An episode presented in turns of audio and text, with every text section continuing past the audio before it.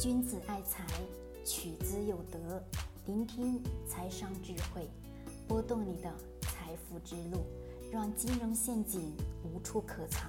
大家好，欢迎收听财德商学线上音频课。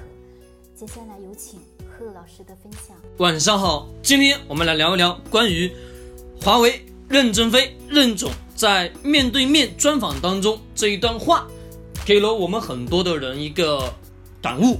这个感悟为什么等下去聊呢？我说一说我的一个看法。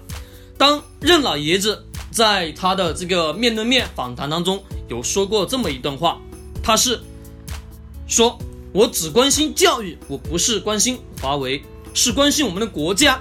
如果不重视教育，实际上我们将会重返贫穷，因为这个社会最终是要走向人工智能的。你可以参观一下我们的。”生产线二十秒出一部手机，二十秒出一部手机，从无到有，基本上没有什么人。未来我们几百条、上千条的生产线完全是自动化的，所以我们的文化素质不够，至少你没有受过大专或大学以上的教育，你的英文也不好，计算机也不好，做人工的机会都不存在。好，这一段话下来，我。我读完这一段话之后，大家发现了哪一句话？我在不断的重复，重复有两遍，对吗？是二十秒钟产生一部手机。我想问大家，这个时代发展的快还是不快？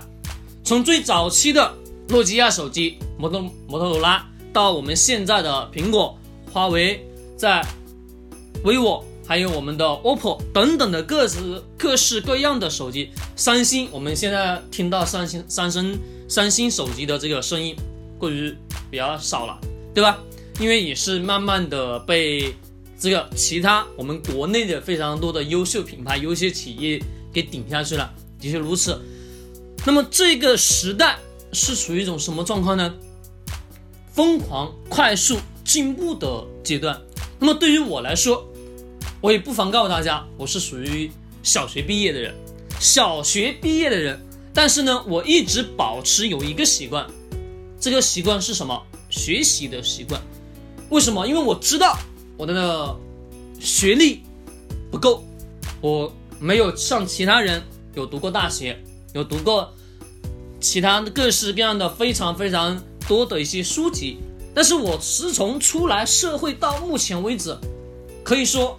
我基本上没有落下过学习，所以说我学的不是说在学校里面所教的那些所谓的知识，我所学的都是关于人性以及投资以及对于整个商业社会的观察看法等等等等的一系列。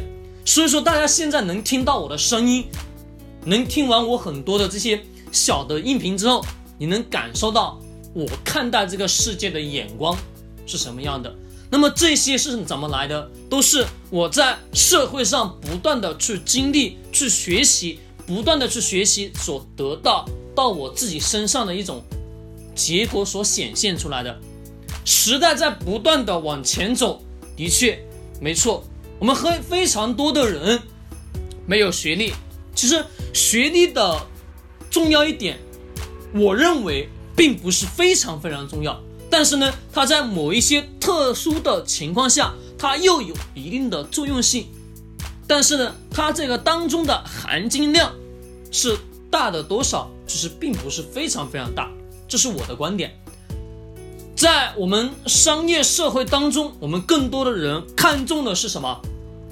是你的能力，是你做事的风格。是你处理一件事情的效率等等，而不是说所谓的看到你的是学历。这个社会从不去同情那些有学历没能力的人，这个社会更多的是青睐于你有学历，甚至再加上有能力，或者说你没有学历有能力的人。其实看完这一段话过程当中，我相信很多的九零后。甚至很多的中产家庭，我们在前几个音频当中也跟大家去讲过咱们中产家庭的焦虑，对吧？也的确如此。跟时代的进步推着往前走的这个特性有非常大。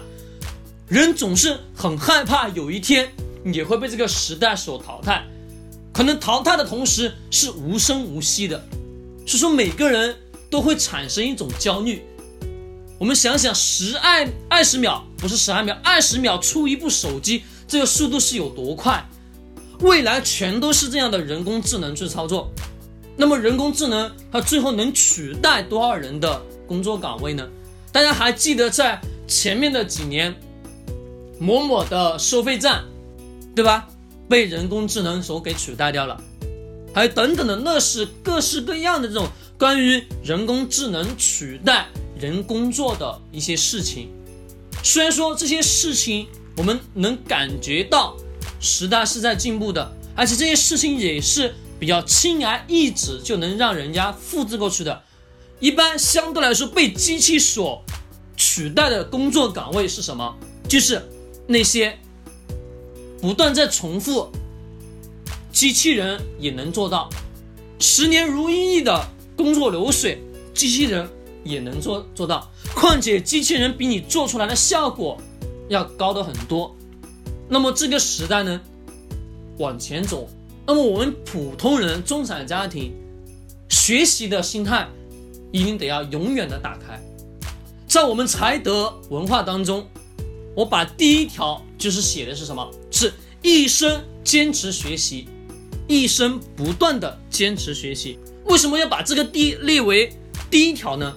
而且我们的文化对外宣传，对我的员工也是在传导的是这个这么一个思想。因为时代往前走，更重要的是，我们人一定得要去跟上这个时代。不断学习的过程当中，你就能得到智慧。其实，不管未来社会怎么样去发展，如果说你一直是在不断不断学习的过程当中，你不会被这个时代所淘汰。你更多的是你是在与这个时代一起与时俱进，与时同步。我经常在讲，为什么得让大家从身边去发现投资机遇，从身边去感悟投资智慧，其实也是需要的是锻炼的。我们每个人看待我们身边所有的事情、物品，所要有一个特点是，你得要有一双发现智慧的眼睛。这个智慧的眼睛需要的是你不断的在你普通简单。的生活当中去寻找到，当你寻找到这一个点的时候，你就能看见那一个不一样的商业社会。你看见到了这个不一样的商业社会的同时，你的格局、你的眼界就会突然上升到一个。我们通常在讲社会有分阶层，的确如此。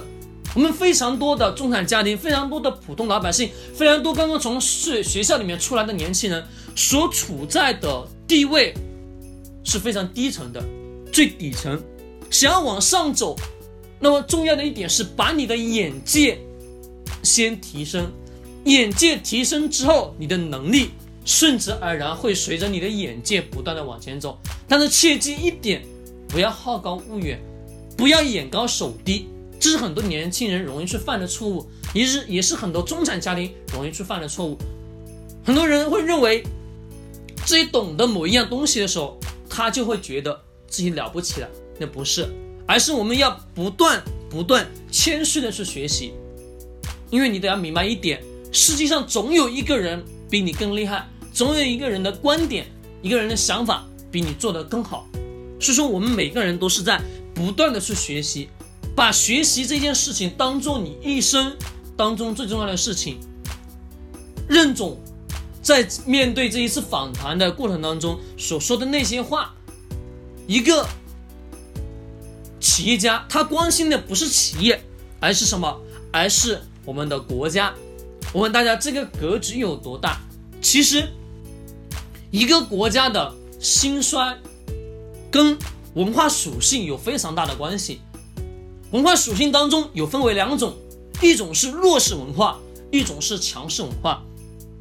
强势文化是追寻事物发展的一种文化，而弱势文化呢，是破格获取，期望能得到别人的帮助。我我的理解，我经常用的词句是把它称之为救世主的文化。我们总是祈祷着阿弥陀佛，或者说等等的这些事情，某个所谓的什么信耶稣也好，信这个也好，信那个也好，所期望这个东西来给我们带来解脱。我们很多人都是这这种思想。其实，一个社会的高度发展，以及社会的底层的原人，更重要的是，是受到的现代社会的文化的影响所导致。所以说，我们能看到的是，为什么任正非任总在这次访谈当中他所说的那些话，他关心的是教育，是不是？我关心教育，我不关心华为。我是关心我们的国家，如果不重视教育，那么实际上我们就会重返到贫困。的确如此。这一句话当中揭示掉了什么？